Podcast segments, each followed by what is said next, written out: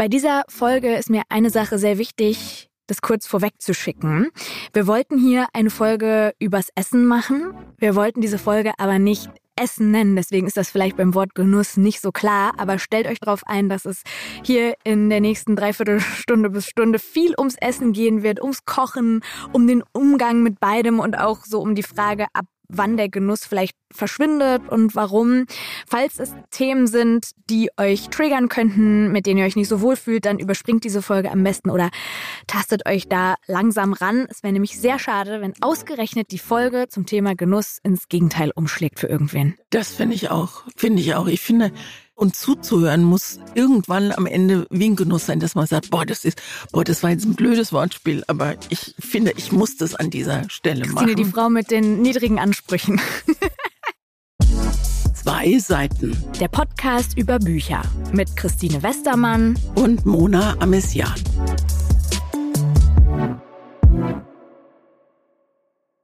Ich habe mich gefragt, welche, welche Sinne bei dir beteiligt sind, wenn du was genießt. Im besten Fall alle. Ja, Im allerbesten Fall alle, aber es müssen auch nicht alle. Also manchmal ist es nur der Geschmackssinn, manchmal ist es nur der Geruchssinn. Ich bin auch eine sehr geruchssensible Person, sowohl im positiven als auch im negativen leider. Und dann ist es natürlich auch, wenn irgendwas schön aussieht, wenn man in einen Raum kommt oder in so eine Bäckerei kommt und sich die Auslage anschaut und man hat weder was gerochen noch was geschmeckt, dann reicht das manchmal auch. Und wenn das dann alles zusammenkommt, dann ist das im besten Fall der pure Genuss. Und weil du lachst, gehe ich davon aus, es ist bei dir ähnlich. Ja, und ich musste, muss jetzt auch lachen, weil ich, als wir uns überlegt haben, was wir machen, haben wir natürlich ans Essen gedacht und ich dachte, oh Gott, dann wird klar, die Westermann isst viel und zu viel, was man ja auch sieht, was nicht immer okay ist für mich. Aber ich habe, als ich mir überlegt habe, worum geht's eigentlich bei Genuss, sind mir ganz andere Sachen eingefallen. Mir ist zum Beispiel Musik eingefallen. Wie sehr ich's mag. Wir waren jetzt gerade auf dem Musikfest in Bremen. Das ist eine ganz tolle Veranstaltung. Da geht man an einem Abend in drei Konzerte ganz unterschiedlicher Art. Und wir haben, oder im ersten Konzert war Klassik. Und ich weiß, wann immer ich in die Oper oder in ein Konzert gehe, ich muss die Augen zumachen. Ich kann nicht meine Augen daran teilhaben lassen, dass sie mich ablenken, dass ich gucke, Ach, wie spannend. gut sieht denn der erste Geiger aus oder so, sondern ich mache die Augen zu, um die Musik wirklich genießen zu können und das funktioniert wunderbar. Das Witzige ist, wenn ich an dich denke, und wir kennen uns ja jetzt schon so ein paar Wochen auch recht intensiv hier durch diese Zeit zusammen in diesem kleinen Studio, du bist für mich schon eine Genießerin. Woran machst du das fest? Ja, an solchen Aussagen gerade oder auch vergangene Woche, als du das erzählt hast, wie intensiv du manchmal so die Natur spürst und du wirkst einfach wie so eine Frau, die ihr Leben genießt und auch all die Jahre, die schon waren, genossen hat, bestimmt nicht immer, aber das ist so das, was du ausstrahlst. Würdest du das, Das auch sagen, du schön. bist eine Genießerin? Unbedingt. Ich habe mich, als ich mir überlegt habe, wo liegt für mich Genuss außer Musik, mir ist eingefallen, wie, wie sehr ich es mag, wenn, wenn Freunde da sind. Die Vorfreude ist oft schon ein Genuss für mich, wenn man sich wie dolle freut, weil man weiß, zum Beispiel Mike und Anne kommen und dann sind sie da und dann gibt es diesen Moment, wo man denkt, genau darauf, genau so sollte es sein. Und mir ist eingefallen, dass ich vor vielen Jahren mit meinem Freund Andreas damals in Südfrankreich war und wir waren in einem ganz kleinen Nest, Fayence, und sind da in einem ganz kleinen Laden essen gegangen. Und es gab Gänseleber, Oh. Pastete. Mm. Also ich mag das. Und dann sagte die Wirtin, wollen Sie nicht mal einen ganz bestimmten Wein dazu probieren? Also so einen Süßwein, sagt man im Deutschen. Ich weiß gar nicht, wie, wie es auf Französisch heißt. Auf jeden Fall hat sie uns eine ganz berühmte Marke, wie ich dann später gelernt habe, Chateau Yquem. Chateau Yquem machen so solche Dessertweine, die ganz toll schmecken. Und dann hat sie gesagt, ich gebe Ihnen zwei kleine Gläser und wenn Sie den ersten Bissen Gänseleber im Mund haben, lassen Sie einen Schluck Wein da drüber laufen. Und Mona, du kannst dir überhaupt nicht vorstellen, was das für eine Explosion im Mund war. Wie du plötzlich die Trauben geschmeckt hast, wie du plötzlich die Ingredienzien der, der Leber geschmeckt hast, die ein bisschen natürlich nach Gans geschmeckt hat.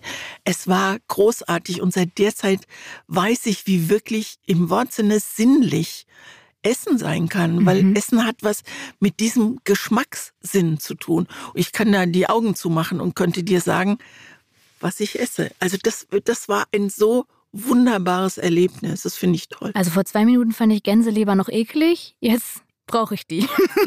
also du kannst auf keinen Fall Gänseleber und Coca-Cola. Also das kann man auch, aber es ist toll, wenn du, wenn du was nimmst, was den Geschmack breit macht und was den Genuss hervortreten lässt. Aber in welchen Situationen passiert das? Weil das ist ja jetzt wirklich schon so was ganz Exquisites und Besonderes. Und wenn man so Fine Dining mag und so, da gibt es ja wirklich ganz spezielle Dinge, die man so noch nie geschmeckt hat, bei denen man so denkt, wow.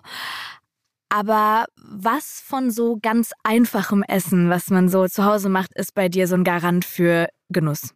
Auf jeden Fall Milchreis mit Zucker und Zimt. Oh, da kommen wir zusammen. Das, das nehme ich eher als Gänseleber. Klar, ich weiß auch, dass man die nicht essen sollte. Ach so, nee, gar nicht deshalb. Ich glaube, ich bin bei Leber einfach so ein bisschen. Ja. Hm. Also ich, was ich unglaublich gerne mag, wir haben eine Freundin, die hat ein wunderbares äh, französisches Lokal in Wiesbaden und die macht, äh, die macht Froschschenkel. Und es sind gar nicht die Froschschenkel, sondern es ist diese Knofel Buttersoße, wo du. Was ist denn Knofel? Äh, Knoblauch. Oh Gott, wie süß ist das denn? Kennst du nicht? Nee. Knofel? Ja. Knofel. Knoblauch, Knofel. Oh, und dann reicht es doch nur, wenn du das. Oh, ich mache schon die Augen zu, weil, weil ich es mir so vorstelle. Wenn du diese, wenn du dieses Weißbrot in diese Petersilien, Knofel, Buttersoße und dazu ein eiskaltes Glas Wein trinkst, da das ist der Himmel auf Erden. Aber es geht auch ganz einfach. Bei uns zu Hause gab es früher ganz oft so überbackene Nudeln. Und zwar ganz einfach so, so dicke Bandnudeln. Und da war in der Mitte der Lage war so angebratener Speck und dann nochmal eine Lage Nudeln und dann gequirltes Ei und Milch drüber. Dann stockt es so ein bisschen und oben drüber eine ganz fette Käseschicht, also überbacken dann, der richtig kracht, wenn du den dann so. Und äh, dazu, und das mache ich ganz oft zu Hause und Jochen isst es zum Glück auch sehr gern. Und dazu gibt's kaltes Apfelmus. Da oh. muss Apfelmus dazu. Und das ist so lecker. Das Stilbruch. Ich, du bist die Frau der Stilbrüche. Ja, aber das ist doch. Nudelauflauf mit Apfelmus. Ja, das, das ist, ist ja doch der Hammer. super. Und meine Linsensuppe ist auch nicht schlecht. Ich komme mal vorbei. ja, bei mir ist es auch, ich, ich merke, ich habe eine Tendenz hin zu Dingen mit Teig. Also alles, was irgendwie Lasagne, Nudelauflauf, so kleine Flammküchlein, Pizzen, Pfannkuchen. Also ich bin so eine Teig-Lady. Und witzigerweise gibt es ein paar Sachen bei mir. Ich bin selber nicht so kochaffin, können wir gleich auch nochmal drüber reden, wie das bei dir ist, aber ich genieße Kochen nicht so sehr wie Essen, weil bei mir irgendwas in meinem Kopf falsch zusammengeschaltet ist, dass ich leider den Spaß und die Lust am Essen verliere, wenn ich koche, weil wenn ich das Gericht schon die ganze Zeit rieche und abschmecke Echt? und ich bin so eine Nasch gerade das? Ich bin so eine ja. Nascherin, also ich meist kann ich nicht kochen, ohne schon die Hälfte dabei wegzuessen und dann, wenn ich dann beim Essen sitze, bin ich eigentlich schon irgendwie satt. Und das habe ich schon immer und das nervt mich und deswegen habe ich, glaube ich, nicht so viel Spaß am Kochen. Aber ich habe die Augen aufgemacht bei der Partnerwahl und bin mit jemandem zusammen, der sehr gerne und sehr gut kocht. Das ist wirklich ein Hobby und backt vor allem. Deswegen komme ich da oft in den oh, Genuss. Schön. Und wenn der zum Beispiel sagt, heute Abend gibt es Curry, dann bin ich erstmal nicht so, okay, alles klar. Und dann macht er es aber. Und dann liebe ich es und denke, das ist jetzt mein neues Lieblingsgericht. Also es gibt Dinge, da schaltet mein Kopf und sagt, ja, gerne, ja, gerne. Andere Dinge gibt es, bei denen denke ich so, ja, gut, einen Curry würde ich mir jetzt nie selber machen oder äh, irgendwo kaufen. Aber wenn es dann da steht und es ist so richtig frisch und mit Liebe gemacht und dann richtig gut gewürzt und man sitzt zu Hause auf der Mini-Balkon vorstellen. Wir haben so einen ganz, ganz kleinen Mini-Balkon, wo man wirklich nur so zu zweit sitzen kann. Und es ist irgendwie so ein lauer Sommerabend. Das gehört ja auch, also Ambiente gehört für mich auch total genau. dazu. Ich bin zum Beispiel auch, oder wir beide sind überhaupt keine Personen, die so vorm Fernseher essen oder so zwischendurch, sondern wenn wir da sind, egal ob Frühstück, Mittag, Abend, wird das am Tisch zu zweit gegessen und dann wird auch ohne Handy und Ablenkung, dann ist das einfach jetzt Essenszeit. Das finde ich voll schön, Weiß aber auch, dass es bei vielen anders ist. Also bei uns ist es Frühstück morgens anders. Also wir frühstücken nur Samstag, Sonntag miteinander. Aber das ist dann ein echter Genuss, weil Jochen kauft ein und oft deckt er auch schon den Frühstückstisch mit so Schnittlauch und Tomate und ganz frischem Brot und so. Und da ist aber dürfen wir Zeitung dabei lesen. die Süddeutsche und am Sonntag ist dann irgendeine andere Zeit. Also Frühstück und Zeitung lesen gehört ganz eng zusammen. Und manchmal gucken wir auch vor der Klotze, also wenn Fußball kommt oder so, dass man das nicht verpasst. Das würde ich eher machen, wenn ich alleine bin, glaube ich. Ähm, ich kenne das aus Amerika, die haben das so, ich weiß nicht, wie das heißt, aber so TV-Trays, also so TV, das kannst du dir praktisch um den Bauch schnallen und dann gehst in die Küche, so ein Tablett und dann stellst du dein Essen drauf und hockst dich damit vor die Klotze. Hä? So, ja, sowas. Okay, das werde ich mal googeln nachher. Aber was ist für dich dein Lieblingsessen, also Frühstück, Mittag, Abend? Mitternachtssnack? ähm, Abendessen auf jeden Fall Abendessen. Ich kann, kann ganz gut, ganz, ganz gut lange ohne Frühstück aus. Also ich frühstück sehr, sehr gerne, aber dann kann es auch wirklich eins sein und dann auch richtig so üppig mhm. und schön. Was ja dann eigentlich schon so ein Twitter Brunch, genau, Mittag, genau. Frühstück ist. Ich wollte dich nochmal nach den Sinnen fragen. Es gibt ja, im, ich finde die deutsche Sprache einfach immer wieder, immer neu schön. Es gibt ja Augenweide. Mhm. Und es gibt Ohrenschmaus. Ja. Was oh. ganz schön. Und ich wollte gerade fragen, wann, wann ist etwas Genuss für deine Augen? Also wann können deine Augen weiden und sich ausruhen, ohne dass du sie zumachst? Also wenn, ich glaube, da, da hängt noch mehr dran, wenn sie Ruhe haben, also wenn der Blick auch mal irgendwo so verweilen kann und ich dann etwas richtig schön finde. Also ich bin schon ein Mensch, der einen Sinn für Ästhetisches hat, habe ich ja schon mal gesagt bei der Folge zum Thema Zuhause, dass ich jetzt nirgendwo wohnen könnte, wo ich mich umgucke und alles ist so provisorisch und die Wand, eine Wand nur halb gestrichen und so. Da, da gibt es ja Menschen, die da einfach nicht so viel Wert drauf legen und dafür auf anderes. Und ich bin so, ich muss mich schon in meiner Umgebung irgendwie wohlfühlen, um mich auch so fallen lassen zu können und kreativ zu sein und so. Und wenn ich etwas angucke und das Gefühl habe, da passiert was in meinem Körper. Man kann das ja gar nicht. Genuss ist ja auch was, was sich richtig schwer nur in Worte fassen lässt. Also was passiert bei Genuss? Was ist das Gefühl Genuss? Etwas sehr, sehr schön finden, ausgelöst durch verschiedene Sinnestrigger oder so. Und immer nur Momentaufnahmen. Immer nur ne? Momentaufnahmen. Wobei man, ich kann auch einen gesamten Urlaub total genießen, der drei Wochen lang ist. Aber natürlich gibt es in diesen drei Wochen nicht nur Genussmomente, aber man guckt zurück und sagt, das finde ich, finde ich immer voll schön, wenn man auf so eine Zeit zurückguckt und sagt, das war jetzt eine Phase, die habe ich so richtig genossen. Oder zum Beispiel meine Hochzeit, da haben mich alle vorher vorgewarnt, das wird so wegrauschen und du wirst das alles überhaupt gar nicht so aufnehmen können und so. Dann habe ich mir wirklich vorher vorgenommen, alles aufzunehmen und alles ganz bewusst zu essen. Ich wollte alles, ich hatte mein, das Ziel, dass alles, was es auf meiner Hochzeit zu essen gibt, soll einmal in mich reingewandert sein.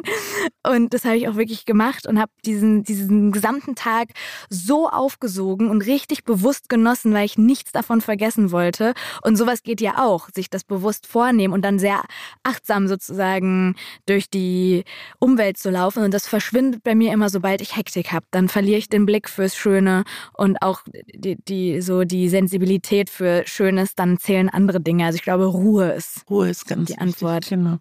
Hast du irgendwie so Lebensmittel, die du gar nicht magst? Ich war jetzt ja vorhin bei der Gänseleber so ein bisschen, hm, ich habe ja heute Catering hier gemacht, wir wechseln uns ja immer ab. Und ich habe Brötchen mitgebracht und Kuchen. Und du hast gerade beim ins Studio laufen gesagt, hast mir so zugerufen, der Kuchen war lecker, ich dachte schon, da wären Rosinen drin, dann mag ich ihn nicht. Und Rosinen sind ja sowas ganz klassisches, was viele Leute nicht mögen. Ich liebe Rosinenbrötchen aber ich kann keine Rosinen im Kuchen haben. Wenn die so, wenn die so aufgequollen sind, weißt ah, du, oh, so ein bisschen das mag ich überhaupt äh, wabbelig. Nicht. Was gar nicht geht, ist Koriander. Bei mir auch nicht. Ich war in Null. Vietnam und ich und da ist ja in allem ist ja so, das ist ganz. Aber das ist ja auch ein Klassiker. Da gibt es ja auch diesen Mythos, dass es manche Menschen genetisch ist, genau, ich, genau, einfach anders schmecken als andere. Also für mich ist es Seifeld, das mag auch. ich überhaupt ja. nicht. Und ich kann zum Beispiel ich kann nicht in eine Tomate reinbeißen. Es gibt ja so wirklich Tomaten, die nach Tomaten schmecken. Das geht nicht. Wenn ich die dann auf einem Avocadobrot oben drauf habe, geht das sehr, sehr mhm. gut. Ich liebe Tomaten. Suppe und natürlich auch Sugo, also Tomatensauce. Aber Tomate, also ich würde mir niemals einen Tomatensalat mit Zwiebeln bestellen, niemals. Meine Mutter hat behauptet, während meiner Schwangerschaft, während meiner Schwangerschaft ist auch schön, Tag, Herr Freund. Meine Mutter hat behauptet, während ihrer Schwangerschaft hätte sie keine Tomaten essen können, keine Ahnung. Ah, aber es gibt ja so ein paar Sachen, die sind so Klassiker, also Rosinen. Was ist mit Oliven? Ja, das geht gut. Was ist mit Lakritz? Ja, ist Jochen drauf abonniert und ab und zu esse ich so eine Schnecke mit. Aber Lakritz mag ich sehr gern. äh, Diese, diese Haribos, wo äh, außen weiß und innen, äh, außen Kokos und innen, in, Ah, oh, aus dieser Colorado-Mischung, ne? warum machen die nicht mal so eine ganze Tüte nur schwarz-weiß? Genau, ne? es gibt ja diese, aber da ist dann auch noch rosa und braun und gelb dabei. Ich mag aber auch nur die mit Genau. weiß. Bist du generell so süß, süß unterwegs? Weil, also ich finde schon, Süßigkeiten genießt man nochmal anders als, also ich genieße Süßes anders als Herzhaftes. Also ich habe immer das Gefühl, ich brauche danach was Süßes, aber ich habe festgestellt, es tut auch hinterher, wenn du einen richtig guten Käse hast und auf dem Käse sind so, da können zum Beispiel getrocknete Rosinen drauf sein oder, oder Korinthen oder so äh, oder Trauben oder irgend sowas, dann finde ich das ganz toll. Also Mhm. Käse und was Süßes und ich So Feigensenf oder ja so. noch sowas. das ne? geht, dann ja. muss ich auch nichts mehr essen und ich habe äh, nichts Süßes mehr essen. Und ich habe in Amerika eine ganz tolle Erfahrung gemacht. Da habe ich mit all meinen Vorurteilen gesagt, die sind bekloppt, die essen süß und salzig zusammen. Aber es ist großartig, wenn du French Toast isst, also so äh, Weißbrot, was man so in Ei, Ei gewendet hat und dann ausbrät und da drüber Ahornsirup und gebratenen Speck dazu. Das ist der Okay. Hammer. Ja. Beim Oder Speck nicht raus, aber oder Pancake oder Aha. so und der Ahornsirup und, und dann eben Speck dazu. Aber um jetzt so die Kurve nochmal zu drehen, bevor wir zu den Büchern kommen. Es gibt ja auch einfach wirklich sehr viele Menschen, die sagen, klingt alles super, aber kann ich alles nicht genießen, weil dann habe ich das Gefühl, es ist zu schlecht für meine Gesundheit, es ist zu schlecht für meine Figur, es äh, macht mir irgendwie Probleme, weil dann habe ich ein schlechtes Gewissen oder so. Ich glaube, das ist wirklich eine Mehrheit der Menschen vor allem, glaube ich, Frauen, die da sehr befangen essen und selten eine richtige Unbeschwertheit haben beim Essen. Kannst du dich damit identifizieren oder konntest du das ablegen? Hattest du das nie? Ich hatte das und ich hatte das zu einer Zeit, wenn ich heute Fotos sehe oder Fernsehsendungen, denke ich, das gibt's doch gar nicht.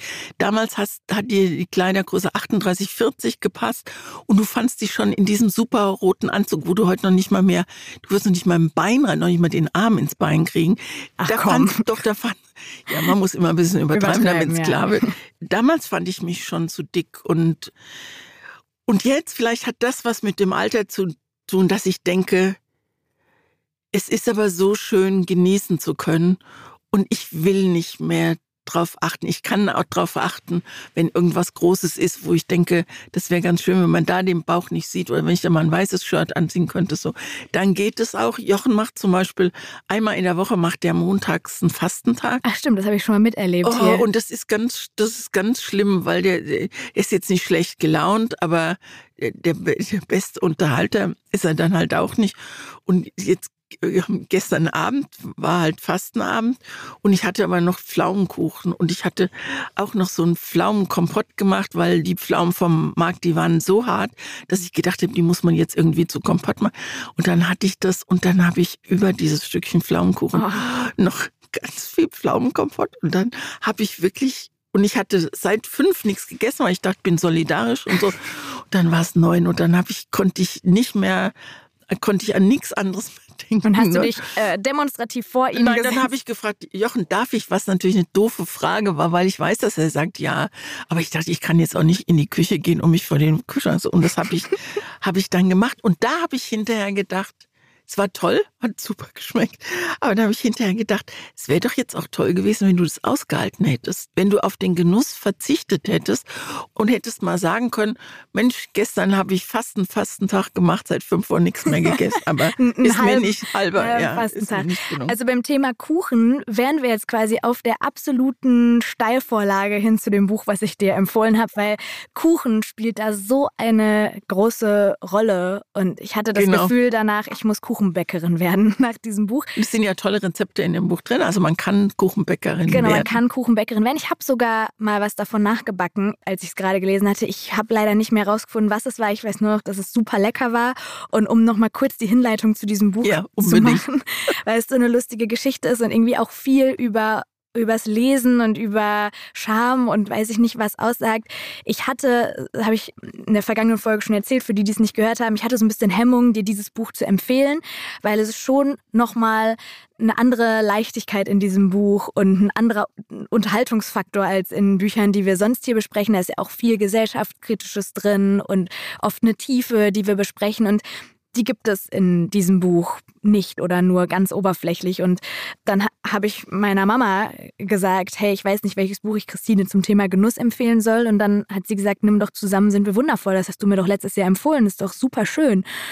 Und dann war ich ein bisschen zurückhaltend und hat sie gesagt, hey, ihr wollt doch Vielfalt in eurem Podcast widerspiegeln, also macht das doch einfach. Und dann habe ich sie empfohlen und habe es aber kommentarlos empfohlen. Also das hast du, hast du. Das war irgendwie ein bisschen schade, dass du aber es war eigentlich war es gut. Also ich möchte auch gleich erklären, warum das gut war. Das Buch hat äh, Marina Kirschner geschrieben. Der Name ist ein Pseudonym und dahinter versteckt sich, so heißt es im Klappentext, eine erfolgreiche österreichische Autorin. Und ich habe mich natürlich gefragt, warum will die Frau unter Pseudonym schreiben? Ich glaube aus ähnlichem Grund, ja, wie ich es dir nicht empfehle genau. empfehlen wollte. Und das ist so schade. Ja. Weil das Buch hat super Kritiken auch bekommen. Deswegen habe ich es auch gelesen, weil ich es entdeckt habe. Ich wollte so ein Urlaubsbuch irgendwie finden. So was leichtes, Liebesgeschichte, aber auch nicht so kitschig, verschwurbelt, verblümt. Also so, so super blumig die Sprache, das nervt mich dann schnell. Und dann habe ich das gesehen, hatte so super Kritiken und habe es gelesen und habe dann auch gesehen, dass es ein Pseudonym war und dachte so, ah, guck mal, da will jemand nicht so mit genau. U-Literatur, da sind wir es, oder U-Bücher. Da machen wir unbedingt mal U und E. Das U und E machen wir, genau. ja. Also Titel ist Zusammen sind wir wundervoll. Und ich dachte, okay, ein Kitschanfall zu Beginn das ist erlaubt. Und dann habe ich äh, Buchdeckel gelesen. Es ist gar fast, es ist mehr als ein Buchdeckel. Das also schreibt so die, Innen, die Innenklappe. Die Innenklappe, ne? genau. Das schreibt die äh, Autorin selbst. Schon lange wollte ich einen Roman schreiben, in dem viele verschiedene Charaktere zusammenfinden die sich gegenseitig Halt geben und zum Glück verhelfen. Als ich ein schönes kleines Café in Salzburgs Altstadt entdeckte, war die Geschichte von Anna und ihren Gästen geboren, fehlte nur noch eine zauberhafte kleine Zutat. So. Und diese zauberhafte kleine Zutat ist, davon gehe ich mal ganz stark aus, die Liebe. Und die macht diesen Roman zuckersüß, auch wenn er mit einer Zitrone anfängt. Ich möchte jetzt wirklich die Geschichte nur anreißen und ich glaube trotzdem, dass es ein bisschen länger wird. Also Anna hat ein kleines Café in Salzburg eröffnet. Es gibt nur Kuchen und den backt Anna selbst und in jedem Törtchen, in jedem Kuchen steckt irgendwie Magie, wie sich im Laufe der Geschichte zeigen wird. Dann trifft Anna Marco, der dem Café gegenüber ein veganes Restaurant eröffnet. Die beiden greifen auf dem Markt zufällig nach derselben Zitrone und bumm, trifft sie die Liebe, aber das wissen sie noch nicht. Anna lebt mit ihrer Freundin Mel zusammen. Beide sind ohne Eltern aufgewachsen. Das schweißt sie zusammen. Und dann gibt es noch einen älteren Herrn, Augustin, der sich im Café regelmäßig mit der kleinen Mira trifft. Die hat eine Mutter, die mit dem Tod des jüngeren Kindes nicht fertig wird. Und dann kommt noch Annas Oma Gertraud dazu, die sich im Italienurlaub in einen Italiener verknallt. Und Annas Freundin verliebt sich in Oliver. Und der alte Herr Augustin trifft auch noch die Liebe seines späten Lebens. Und Marco hat Krach mit seinen Eltern und, und diese ganz. Kannst du es ein bisschen liebevoller bitte erzählen? Und diese ganze romantisch-dramatische Gemengelage verrührt die Autorin zu einer Geschichte. Zuckersüß und mit jeder Menge Schmalz, finde ich. Aber sie geht auf wie ein wunderbarer Hefeteig. Am, oh, am Ende sind alle glücklich, nur ich nicht so ganz richtig, weil ich schwanke zwischen was war das denn? Und perfektes Drehbuch für Sat 1. Und und Mona, Vorsicht. ich wollte dich zwischendurch Vorsicht. wirklich anrufen. Ich kann dir die Stelle zeigen, wo hier steht Mona, Ausrufezeichen. Ich wollte dich zwischendurch anrufen, ob ich aufhören darf, aber das habe ich mich nicht Echt? getraut. Ach, Und ich weiß auch, warum ich mich nicht getraut habe, Mona. Weil mir gefallen hat, dass der Roman voller Rezepte ist. Kuchen und vegane Rezepte. Rhabarberkuchen ist drin, neben Pflaumenkuchen mein Favorit. Das hat mich leicht versöhnt. Und weil ich weiß, dass du dir was gedacht hast, als du mir dieses Buch zum Thema Genuss empfohlen hast. Die Frage habe ich hier aufgeschrieben, ist nur was, aber die ist eigentlich beinahe schon beantwortet. Nee, glaub, aber die, die, kann ich nochmal ja. anders beantworten, weil dieses Buch eben zu mir gefunden hat in einem Moment, als ich sehr viele sehr harte Geschichten gelesen habe, sehr viel gesellschaftspolitisches, sehr viele Sachbücher, sehr viele ernste Themen. Und dann bin ich in den Urlaub gefahren und habe wirklich gedacht, ich möchte ein Buch finden, das nicht also wirklich gar nicht mich irgendwie in irgendeiner Art mich beschäftigen lässt mit ernsten Themen. Ich möchte was, was sich anfühlt wie eine romantische Komödie zum Lesen. Ich möchte Liebe, weil Liebe einfach bedeutet, wenn es ohne Dramen ist, schön entspannen, zurücklehnen, sich freuen für andere Menschen so. Und dann habe ich eben dieses Buch hier gefunden und habe es aber auch, und das ist glaube ich der große Unterschied, mit genau dieser Erwartung gelesen. Und das ist was, was man auf jeden Fall dazu sagen muss. Bei diesem Buch kommt es total darauf an, was man erwartet. Du suchst dir auch keine seichte Komödie abends bei Netflix aus, wenn du eigentlich Lust hast auf einen deepen Arthouse-Film oder einen Psychothriller. Aber wenn du Lust hast auf eine Rom-Com, dann trifft es dich in dem Moment, wo es auch gerade gut passt.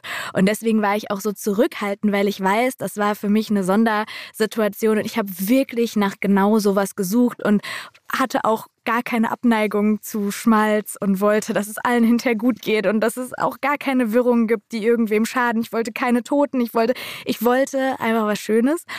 Und meine Mama hat mich dann halt bestärkt.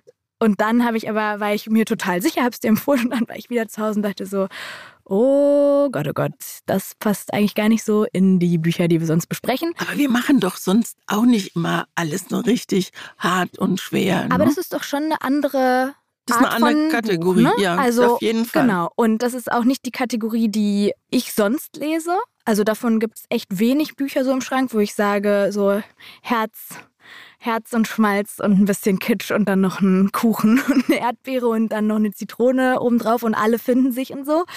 Aber das finde ich einfach wirklich ein süßes Buch, das ganz toll da in meinen Urlaub gepasst hat und es hängt halt alles mit dem Essen zusammen. Ne? Also zum Thema Genuss habe ich gedacht, das ist schon das Buch, wo Essen, was ich je, jemals gelesen habe, wo Essen die größte Rolle spielt.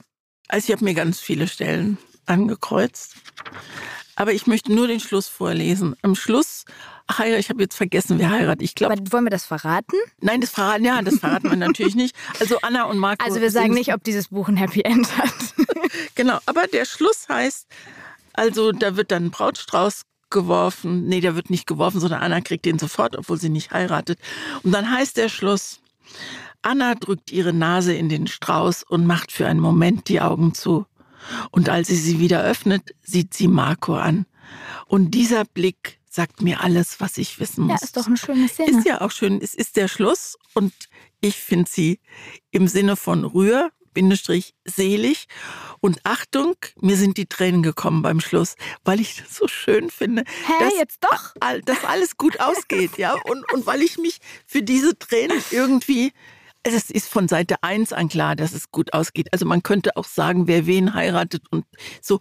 Sehr vorhersehbar, aber genau deswegen genau. halt so entspannt. Und ich bin überzeugt, dass dieses Buch jetzt die meisten Leser von all unseren vorgestellten Büchern bekommt, weil alle denken, das, das muss ich lesen. Sowas, und das ist richtig. Und ich glaube, deswegen wird, also ich finde es eigentlich, gerade habe ich gedacht, Mann, wir dürfen da gar nicht so rumeiern, ja, genau. sondern es ist einfach ein schönes Buch, das sehr, sehr entspannt einen zurücklässt, weil es einfach so viel Liebe beinhaltet, so viel Backen beinhaltet. Und wo es so, so, so eine Menge Unglücke und Streit mit Eltern gibt und wo man, wo man aber bei allem, was kommt, schon mal weiß, es wird alles gut ausgehen, auch mit dem kleinen Mädchen und die Mutter und alles wird. Und das ist so, das ist so schön, wenn sich so self-fulfilling prophecy, wenn man so, wenn man so hofft, dass alles gut ausgeht und es geht tatsächlich gut aus. Ne? Ja, und ich habe es auch so in einem Rutsch gelesen. Also man liest es wirklich, obwohl es 450 Seiten sind. das ist sehr flüssig geschrieben und das ist das, was ich daran sehr mag im Vergleich gerade so New Adult Bücher und so haben oft, wo es dann auch viel um Liebe geht, weil manchmal hat man einfach so Phasen, da hat man Lust auf viel Liebe. Und dann ist es aber so sehr viele Umschreibungen, sehr viele Schnörkel, sehr viele Adjektive, sehr viele Floskeln. Und das hast du hier in Ansätzen auch, aber trotzdem ist die Sprache irgendwie cool, die Charaktere sind sympathisch und sind weder zu leicht, also die haben schon alle ihre Problemchen, also es ist jetzt nicht nur Blumen, aber die Oberfläche ist sehr blumig und das ich mochte ich sehr. Was mich bei dem Buch geärgert hat, ich weiß gar nicht, ob ärgern das richtige Wort ist, weil es so vorhersehbar ist. Und dann gibt es so, gibt eine Stelle, ich will jetzt gar nicht vorlesen, da geht es um Modemagazine und dass sich so viele Frauen eben da gucken, machen sie es besser aus ihrem Typ oder so. Und diese Anna kleidet sich so, wie sie will und hat eine kleine Stupsnase und viele störrische Haare und sie interessiert sich nicht für Modemagazine. Und dann dachte ich, oh, das ist mir so durchsichtig, diese Botschaft an junge Frauen, mittelalte, alte Frauen. Macht doch nicht so viel Geschiss drum, erinnert euch doch, was ihr für gute Frauen seid, innen wie außen. Und ich finde es gut, dass sie es schreibt, aber wie sie es schreibt, dachte ich, oh nee, Nachtigall, ich höre dir trapsen, ja. Also wie gesagt, ich gehe da total mit, du siehst mich nicken, aber irgendwie fand ich auch, das gehört alles in allem so dazu, um dieses Erlebnis zusammen sind wir wundervoll mit diesem kleinen Kaffee und dem veganen Ding. Und den tollen Rezepten. Und den tollen, und die Rezepte sind wirklich toll, um das irgendwie so rund zu machen, weil alles andere hätte dann nicht mehr gepasst und deswegen ist es so, wie es ist in meinem Regal und ich mag es sehr. Also ich gucke es ohne, ohne Sarkasmus gucke ich es an und mag dieses Buch. Vielleicht ist es auch über die Situation, in der ich es gelesen habe. Ich mag's. Und Grüße an deine Mama, sie hat ja. völlig recht. Bestelle ich ihr. So, und du hast mir wieder was ganz anderes empfohlen. Und zu diesem Buch muss ich als allererstes mal folgende Worte sagen. Ihm wohnt ein feiner Zauber inne, den man nicht in Worte fassen sollte. Am Ende der Geschichte bleibt man fast betäubt zurück, hat ein bisschen Mühe, sich in seinem eigenen Leben zurechtzufinden, das einem plötzlich viel zu laut vorkommt. Das ist mir unangenehm. Ich wusste das nicht, dass das hinten Und diese Worte kommen von einer gewissen Christine Westermann und ich wusste es echt nicht. stehen hinten ja. auf dem Buchrücken drauf mit einem anderen Zitat von Annemarie Stoltenberg von NDR Kultur zusammen. Das ist alles, was man erfährt über dieses Buch. Das heißt, du bist hier. Diese Worte sind die Kaufentscheidung für dieses Buch. In meinem Fall war es sogar deine persönliche Empfehlung. Jetzt wissen wir auch, wie du es findest. Ich kann ja mal so ein bisschen erzählen, wie es mir ging. Also ich ich hatte nach diesen Worten von dir hinten drauf äh, große Erwartungen, weil ich ja eigentlich sonst nie vorher so genau weiß, ja schon ein langes Zitat, wie du es findest. Und obwohl ich null wusste, worum es geht, habe ich gedacht, das wird so ein Buch, was ich sehr mag, weil das Cover vorne drauf ist so eine, eine Frau mit so einem asiatisch aussehenden Hut, von hinten fotografiert in einem Boot, pflückt eine Seerose. Also ein sehr harmonisches Bild irgendwie und der Geschmack der Sehnsucht, so heißt das Buch von Kim Tui geschrieben, einer Vietnamesin. Das hat mich alles irgendwie total angesprochen. Und dann bin ich rein in die Geschichte, rein gestolpert, muss man sagen, in diese Welt von Man, der Hauptfigur in diesem Buch. Und gestolpert sage ich deswegen, weil ich wirklich lange gebraucht habe, um in einen Rhythmus zu kommen bei diesem Buch und einen roten Faden zu finden, der mich da durchgetragen hat. Ich habe auch irgendwie in Vorbereitung auf diese Folge gemerkt, dass es mir schwerer als sonst fällt, das Buch zusammenzufassen, weil ich das Gefühl habe, dass ich manchmal verloren war in der Sprache und auch in dem Inhalt, aber ich kann natürlich das trotzdem zusammenfassen. Es geht hier um eine junge Frau aus Vietnam, die als Kind sozusagen weitergereicht, fast hin und her geschubst wird von einer Mutter zur nächsten und die dann durch eine arrangierte Ehe in Kanada landet. Da führt sie mit ihrem Mann zusammen ein vietnamesisches Restaurant. Sie verbringt ganz viel Zeit da in der Garküche und verliert sich in der Kunst des Kochens und in der Sprache der Gewürze, die auch die Sprache der Sehnsucht ist. Und diese Sehnsucht, die hatte sie, zumindest habe ich so interpretiert, hatte sie nie in sich, weil sie sich zufrieden gegeben hat mit dem, was war. Sie ist nicht gewohnt, Gefühle zu zeigen und vermisst sie deshalb auch erst, als sie Julie oder Julie kennenlernt, mit der sie sich anfreundet und eine Kochschule eröffnet. Und sie entdeckt diese Sehnsucht, als sie auf einer Reise nach Paris Luc kennenlernt. Das Ganze ist erzählt in kurzen Kapiteln, fast schon so ein bisschen fragmentarisch. Immer wieder fließen auch so Gedichte und Lieder mit rein. Und neben jedem Abschnitt, das fand ich wirklich schön, steht ein Wort auf Vietnamesisch, was dann eben auch vorkommt in diesem Absatz. Die habe ich mir echt immer mit durchgelesen und fand es sehr spannend. Und trotzdem um den Rahmen zu schließen, ist der Funke irgendwie nicht übergesprungen bei mir. Ich habe mich schon fast ein bisschen durchgequält, was bezeichnend ist bei 140 Seiten. Das ist ja wirklich auch ein ganz dünnes Büchlein. Und ich muss sagen, am interessantesten fand ich, und das passt dann wieder zu unserem Thema heute, die Szenen in der Küche, ihre Liebe zum Kochen, die sie von ihrer dritten Mutter sozusagen mitvererbt bekommen hat. Also alles, was so diese Sinneswahrnehmung der Gerüche, der Geschmäcker, der Dämpfe und so war. Und bevor du, du sitzt schon auf heißen nee, Kohlen, nee. äh, wollte ich eine, eine Stelle noch vorlesen. Da geht es genau darum. Ähm, da schreibt die Autorin, einer der Gäste kam aus einer Küstenstadt, in der eine Hauptspeisensuppe aus gedünstetem Fisch und Fadennudeln, angereichert mit Schweinefleisch und karamellisierten Garnelen erfunden worden war. Als ich seine Schale dann noch mit etwas in Essig eingelegtem Knoblauch würzte, liefen ihm Tränen über die Wangen. Er habe sein Land geschmeckt, murmelte er, während er die Suppe aß, sein Land, wo er groß geworden sei, wo er geliebt werde. Und das waren wirklich die Momente, in denen sich was geregt hat in mir weil man da einfach merkt, wie viel mehr Essen manchmal ist als Essen, dass Essen große Gefühle sein kann.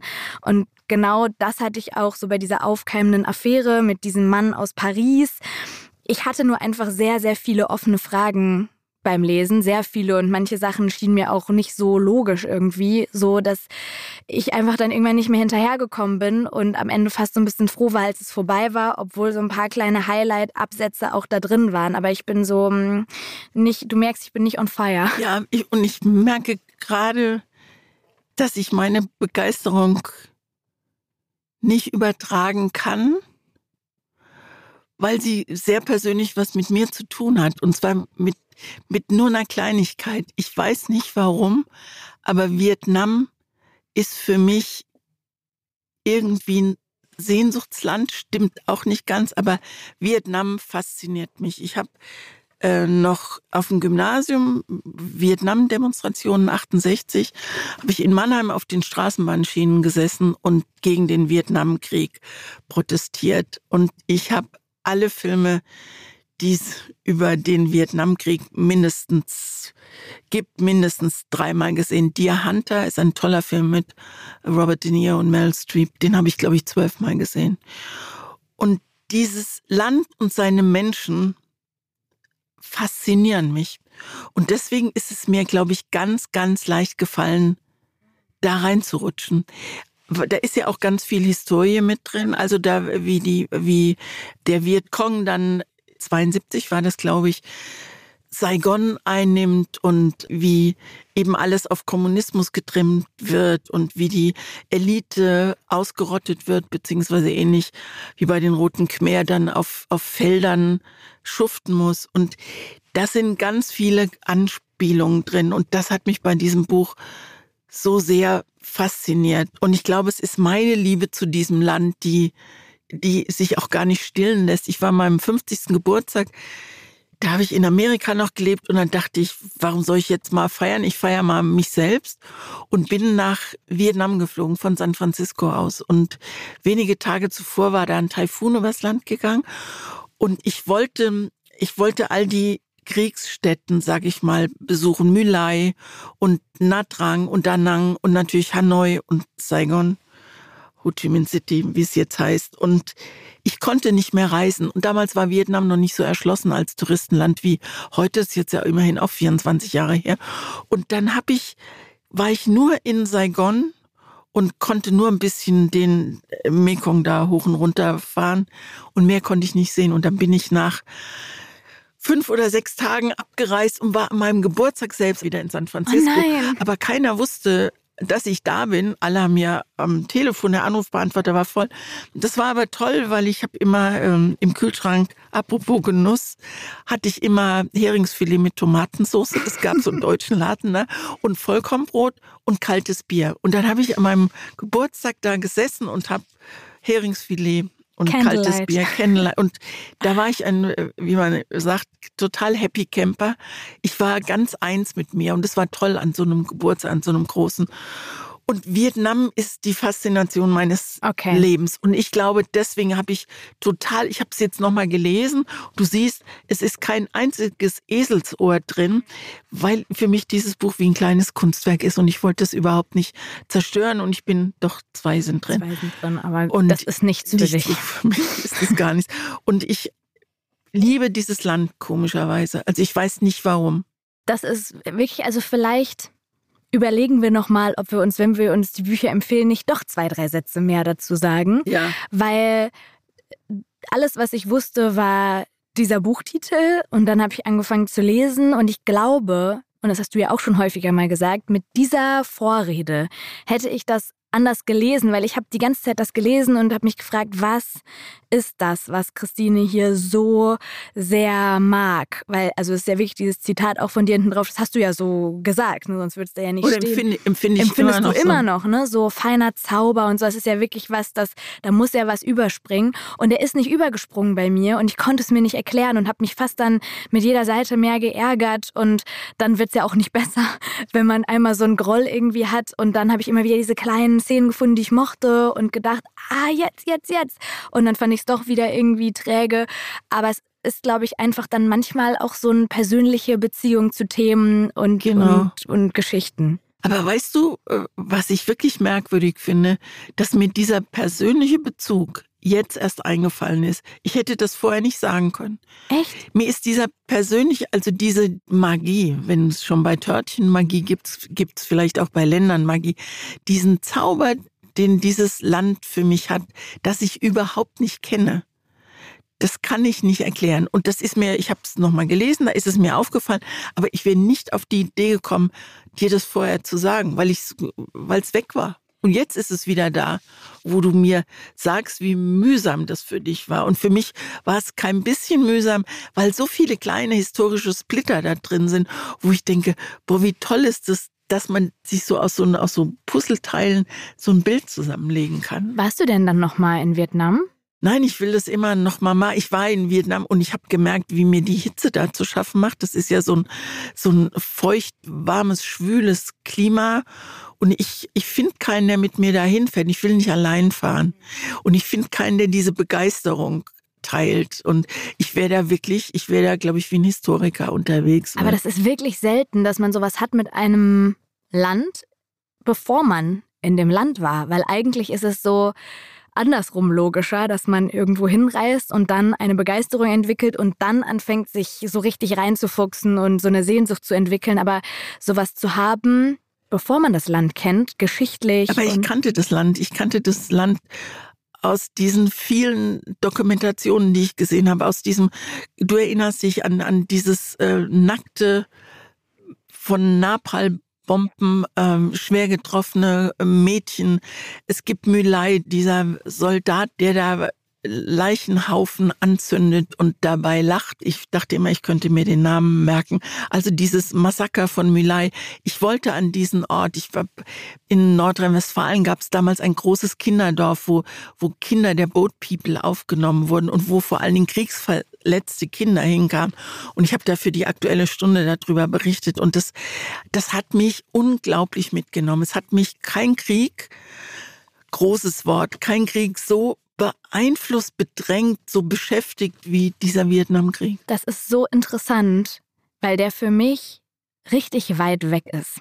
Weil ich den nur kenne aus Geschichten, aus Erzählungen, aus Dokus, äh, die ich mir angeguckt habe. Er hat aber noch nicht mal in der Schule eine Rolle gespielt im Unterricht.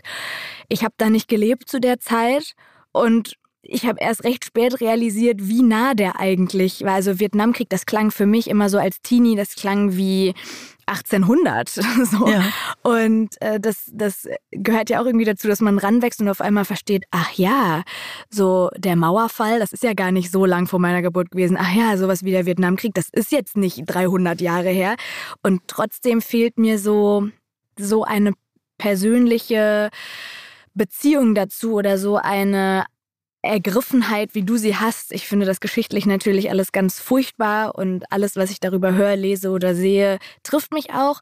Aber wenn du das so erzählst, hänge ich an deinen Lippen, weil ich so denke, wow, das hat sie wirklich angefasst und das ist bei mir nicht so.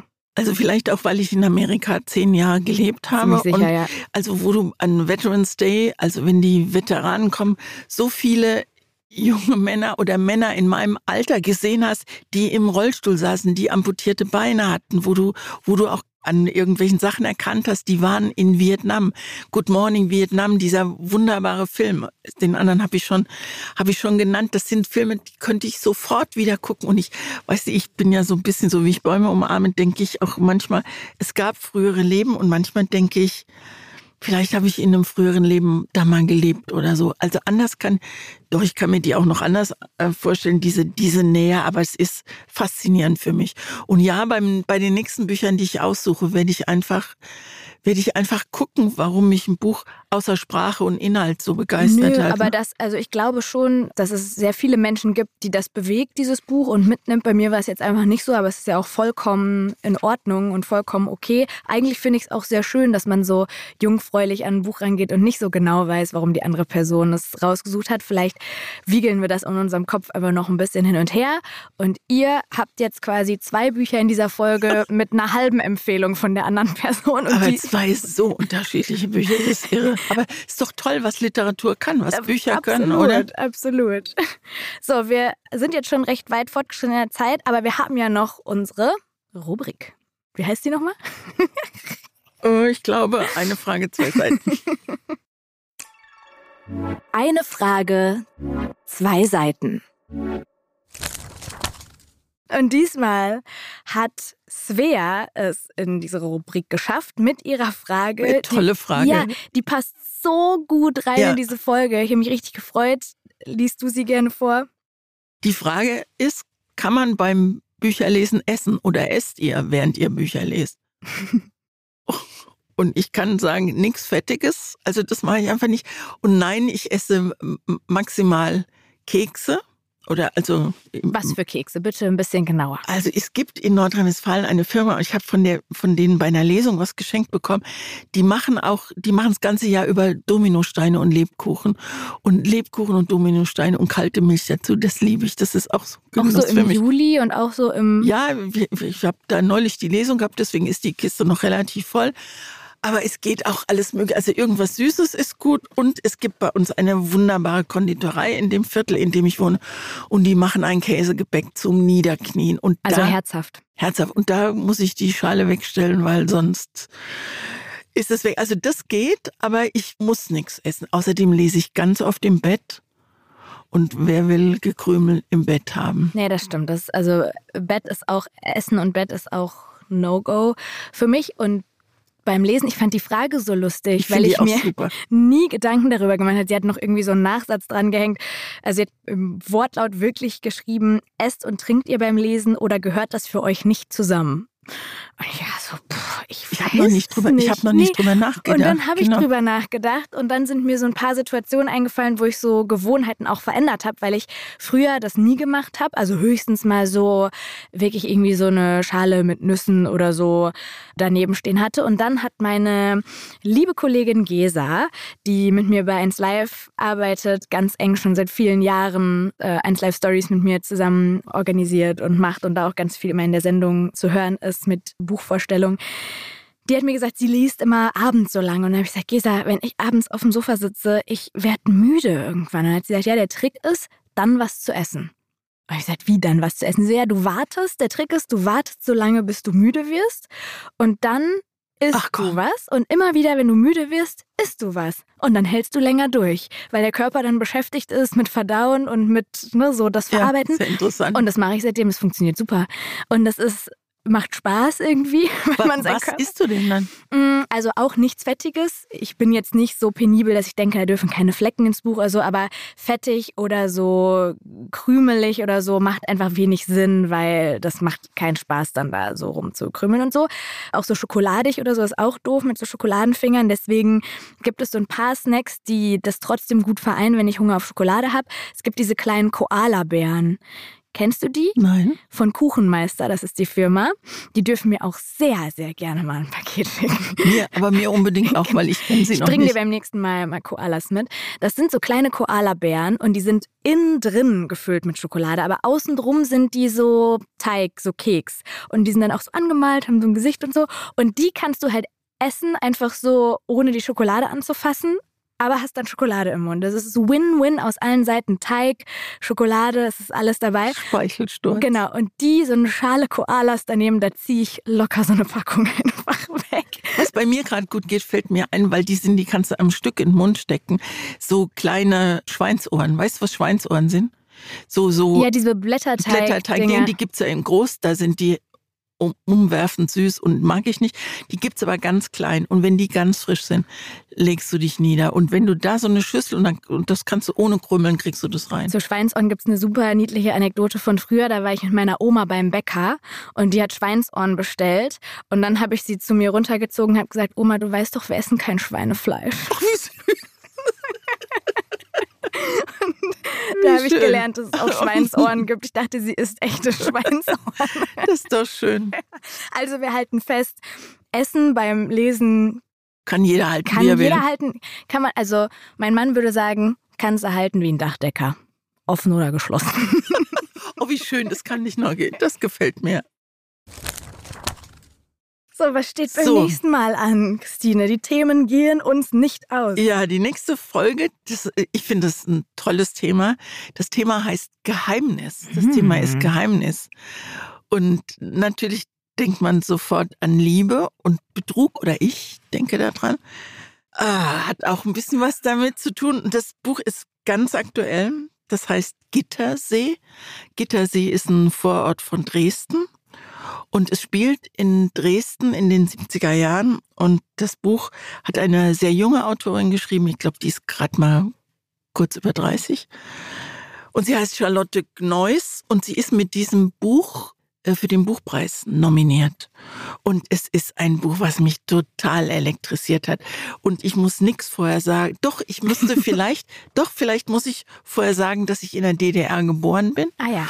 Und dass wir die DDR fluchtartig verlassen haben äh, in den 50er Jahren und ein Teil der Verwandtschaft dort geblieben ist und uns ab und zu hier im Westen besucht hat und deswegen weiß ich, was Stasi bedeutet. Das ist vielleicht, aber das kann ich ja beim nächsten Mal ja, noch ein bisschen auf, genauer erzählen. Bitte, auf jeden Fall. Ich habe es tatsächlich zu Hause stehen und bin einfach nicht dazu gekommen. Und das ist natürlich der Best Case, wenn ja. man jetzt einfach nach Hause tapern kann und das aus dem Regal zieht. Und du wirst sie einladen wollen, glaube ich, könnte ich mir gut vorstellen, weil das ist, das ist total spannend, weil sie beschreibt, sie bedankt sich bei ihren Großmüttern. Und die müssen, es muss eine Geschichte in ihrer Familie okay, gegeben haben. Ich bin sehr gespannt und freue mich total drauf. Und du? Und hoffe, du kennst noch nicht ein Buch, das sehr durch die Decke gegangen ist. Also das wird vielleicht mal wieder eins sein, was vor allem die jüngeren Zuhörerinnen und Zuhörer schon gelesen haben, aber wie ich das mitbekommen habe, mögt ihr das auch, weil dann äh, hängt ihr nicht so hinterher mit dem Lesen hier und könnt mitreden im Kopf. Im Wasser sind wir schwerelos von Tomasz Jedrowski. Das ist vor zwei Jahren, glaube ich, rausgekommen. Ein Buch über zwei Männer, die sich in Polen der 80er Jahre kennenlernen und ihre Liebe geheim halten müssen, weil sie gesellschaftlich nicht anerkannt ist. Also es geht hier nicht um Betrug, sondern es geht wirklich um eine Liebe, die mhm. gesellschaftlich nicht funktionieren kann. Fragezeichen. Ne? So. Es ist ein bisschen wie, kennst du Call Me By Your Name? Nein. Okay, aber das. Doch, na klar, kenne ja, ich das. Genau. Ja. Es ist ein genau. bisschen wie Call Me By Your Name, nur ein Hauch politischer, ja. aber so ganz viel Sommergefühl und äh, Liebe und dann aber eben auch Probleme. Also Schön. ich glaube, das sind zwei, auch wieder zwei sehr unterschiedliche Bücher, aber das Thema Geheimnis ist, ist toll. Bringt jede von uns ein Geheimnis mit? Was für eine gute Frage. Ich sage, ich bringe eins mit, aber sage nicht, was es ist oder was. wir sitzen einfach hier und sagen, ja, wir haben ein Geheimnis mitgebracht, aber wir können es leider nicht laut aussprechen. Ich weiß nicht, würdest du eins mitbringen? Nee, aber vielleicht finden, wir können ja drüber nachdenken, vielleicht finden wir ja irgendwas, was wir also es kann ja auch eine ganz Kleinigkeit sein, irgendwas, was wir noch nie erzählt haben oder was uns irgendwie unangenehm ist oder keine Ahnung. Es kann ja mal eine kleine Challenge sein und ihr alle könnt ja mal mit überlegen, was das bei euch wäre. Also wenn ihr an unserer Situation ja, in unserem schreibt doch mal ein Geheimnis, das finde ich schön. Also kleine Geheimnisse. Weißt du, was ich machen kann? In meiner Story kann ich so einen Fragensticker machen und den kann man auch anonym machen. Ah, schön. Also über so eine anonyme Seite. Und dann Ach, schreibt schön. ihr mir da bitte eure Geheimnisse rein und ich sehe keine Namen. Also es ist alles anonym und dann sammeln wir mal die Geheimnisse. Boah, was für eine schöne Idee. Ich freue mich schon. Vielleicht mache ich das sogar vor der Woche. Ich guck mal. Ja, Ich guck mal. okay. Irgendwann wird das stattfinden. Es war mir eine Freude, aber das könnte ich jedes Mal sagen. Ein Genuss war das. Oh. Hm. Das wäre mir niemals Ich eingefallen. gehe jetzt Gänseleber essen und du Koalas. Aber die echten und ein paar Schweinsohren Ja. oben. Bis nächste Woche. Bis nächste Woche. Tschüss. Tschüss.